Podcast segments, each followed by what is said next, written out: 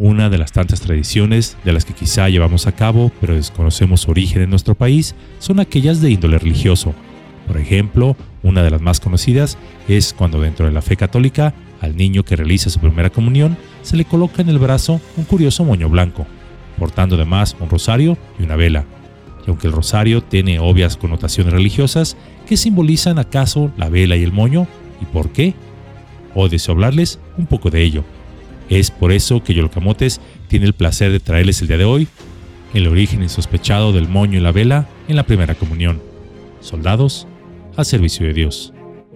Todos, o casi todos, independientemente de la fe religiosa que se profese, hemos visto a los niños que realizan o que van rumbo a los templos católicos a realizar su llamada primera comunión, vistiendo lo más elegante posible, llevando en sus manos una vela, un rosario y lo más curioso, un moño en el brazo derecho y aunque se creerá que es meramente un aspecto religioso, no es del todo.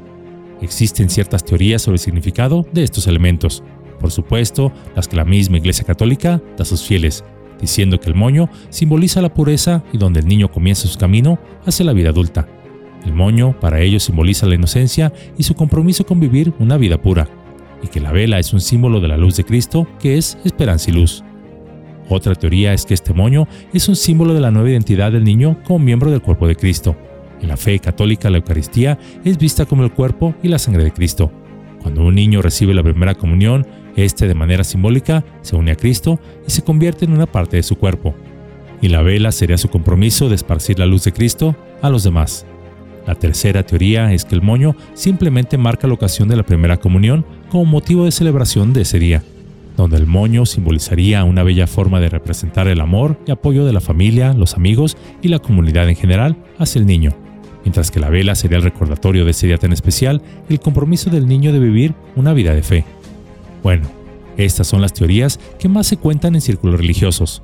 No obstante, en su origen no son del todo correctas, por lo menos para el uso de esta ceremonia.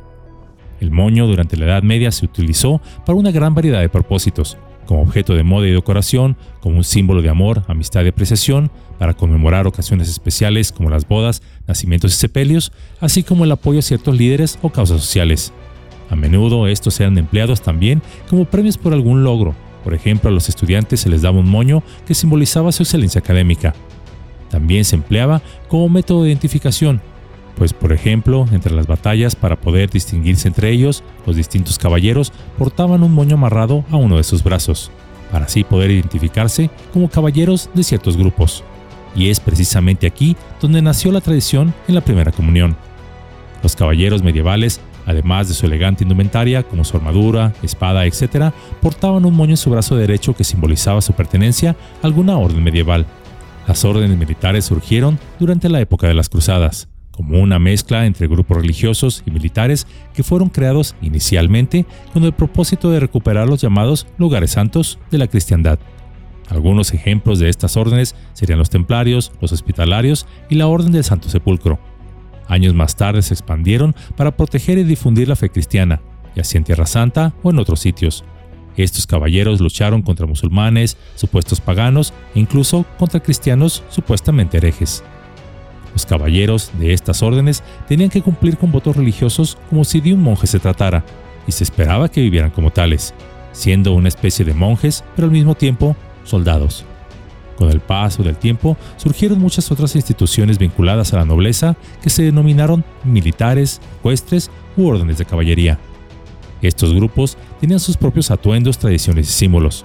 No obstante, con el paso de los siglos, estas órdenes fueron perdiendo su función militar y política así como también su poder económico.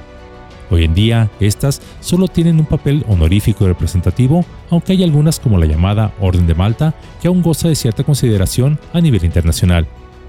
Así pues, el moño de la primera comunión simboliza en realidad el lazo entre el comulgante, la Eucaristía y Dios, es decir, en palabras más prácticas, quien recibe la comunión se convierte, por lo menos de manera simbólica, como si fuese un moderno soldado medieval, es decir, un soldado de Dios. Por otro lado, la vela, este elemento, se utilizaba cuando una persona o soldado recibía el grado de caballero, no solo portando el moño que hemos ya mencionado, sino una vela, que simbolizaba la luz de la verdad. y el cual el nuevo caballero juraba usar sus nuevos poderes para proteger al inocente y luchar por lo que era correcto, y donde se esperaba que el caballero fuese valiente, honorable y justo. El portar la vela, la luz de la verdad, era el recordatorio de este compromiso. Esta tradición sería adaptada por la Iglesia Católica para los distintos rituales y ceremonias dentro de la misma, arribando al nuevo mundo de mano de las distintas órdenes monásticas que aunque en un inicio enseñaron qué significaban estos elementos dentro de las distintas ceremonias religiosas, con el paso de los siglos se fue olvidando su verdadero origen. Hoy en día, a los niños que asisten a este sacramento de la fe católica para recibir la Eucaristía, sin saberlo, están recreando la ceremonia medieval donde se nombraba a los caballeros, ya sea que fuesen de las cruzadas o de alguna otra orden, y donde estos niños se convierten, por lo menos simbólicamente, en un soldado de Dios. En esta sencillísima cápsula aprendimos del por qué surgió la tradición de llevar un moño en el brazo, así como una vela, para aquellos que reciben la llamada Eucaristía en la fe católica. Asimismo, del por qué también vemos en distintas pinturas y representaciones a los aristócratas o caballeros portando estos elementos. Y aunque esta tradición tiene un origen marcadamente religioso, en la vida actual, entre comillas, un soldado de Dios no es alguien que empuña un arma en defensa de cierta fe, pues cualquier persona que se dedica a servir a los demás puede considerarse uno de ellos. Quienes así lo hacen, estos modernos caballeros medievales, suelen ser personas que creen sin ninguna duda en el poder del bien, así como la importancia de ayudar a quienes lo necesitan. A menudo estas personas son compasivas, amables y desinteresadas, siempre dispuestas a poner a los demás antes que a sí mismos. Seguramente conoces a una de estas personas, un moderno caballero sin escudo ni espada. Todos tenemos el potencial de ser uno de ellos, pues no se trata de lo que hacemos, sino de cómo lo hacemos. Si vivimos nuestras vidas con amor, compasión y servicio a los demás, entonces podremos ser llamados soldados de la creación, independientemente de nuestras creencias o afiliaciones religiosas, pues el bien no conoce ni tiene etiquetas.